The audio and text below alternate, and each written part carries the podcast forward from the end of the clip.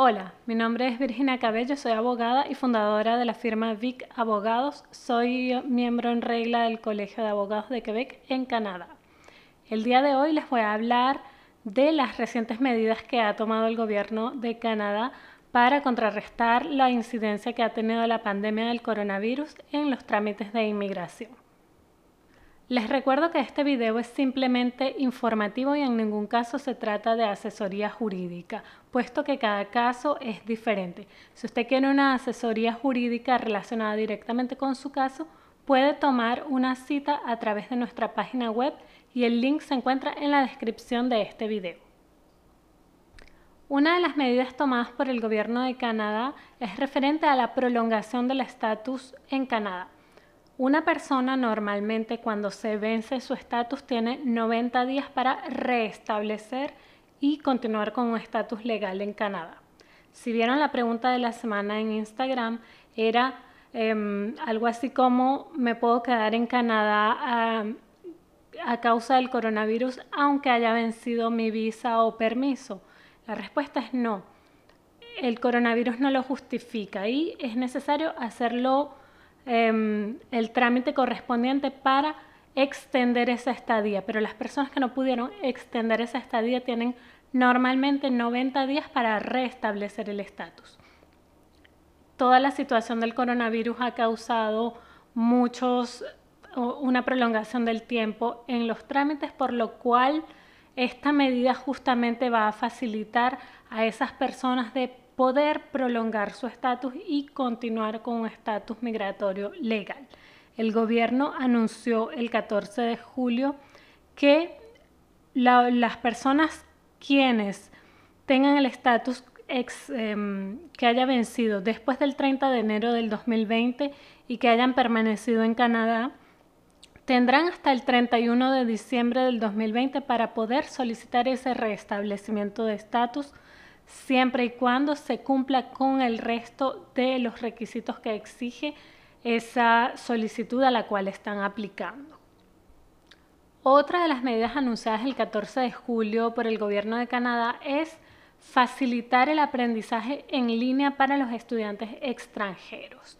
Esto quiere decir que, pues normalmente los estudiantes tienen que hacer sus estudios de manera presencial en Canadá a causa de todo el tiempo que se ha ido alargando los trámites de solicitudes de permisos en general, el gobierno no ha podido procesar todas esas solicitudes y la sesión que llega a grandes pasos en el otoño, pues muchas personas están a la espera de su permiso de estudio.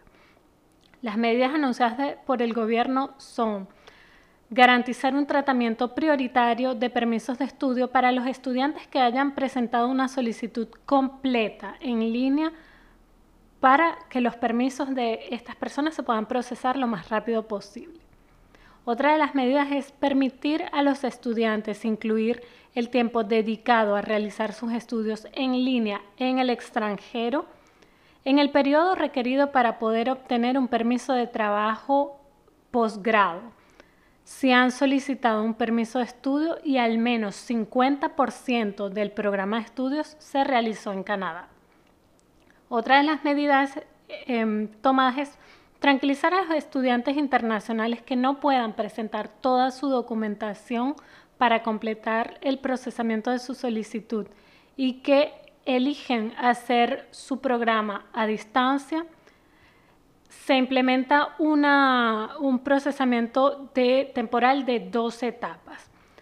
Esto va a permitir tomar en cuenta, como lo dije anteriormente, el tiempo estudiado en línea para obtener el permiso de trabajo posgrado luego de la obtención de la aprobación en principio. Este proceso es para los estudiantes que comienzan sus estudios en el otoño y que han presentado una solicitud de permiso de estudios antes del 15 de septiembre del 2020. Eso asegura que los estudiantes puedan inscribirse y comenzar sus estudios.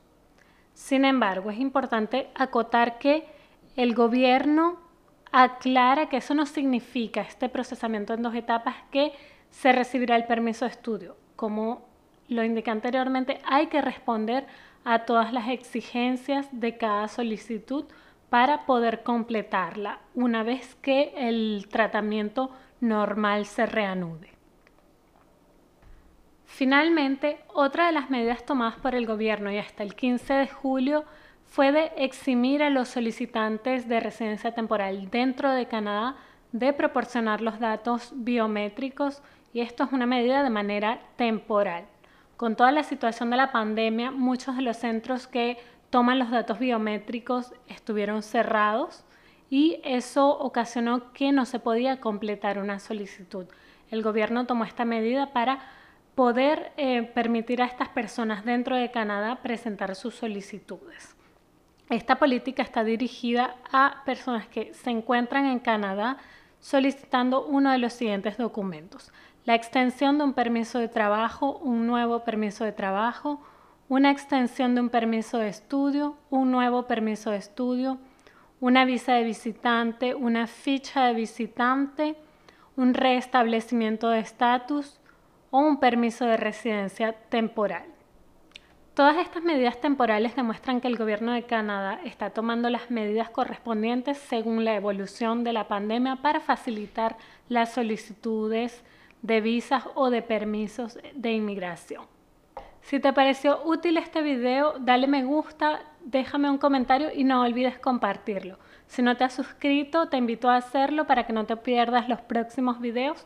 También te invito a seguirnos por las redes sociales. Puedes encontrar el link en la descripción de este video. Muchísimas gracias y nos vemos pronto.